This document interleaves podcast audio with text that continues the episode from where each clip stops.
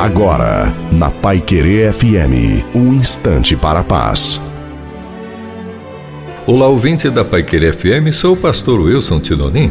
Um famoso artista havia pintado um lindo quadro e no dia de apresentá-lo ao público convidou muita gente para vê-lo. Compareceram todas as autoridades locais, fotógrafos e muitas outras pessoas atraídas pela fama do artista. Chegado o momento, tirou-se o pano que cobria o quadro. Houve um aplauso caloroso quando foi vista a impressionante figura de Jesus batendo a porta de uma casa. O Cristo parecia vivo. Com sua mão e seus dedos longos, parecia querer ouvir se lá dentro alguém responderia. Todos admiraram aquela arte. Um observador curioso, porém, achou uma falha no quadro. A porta não tinha maçaneta. Como poderia então ser aberta?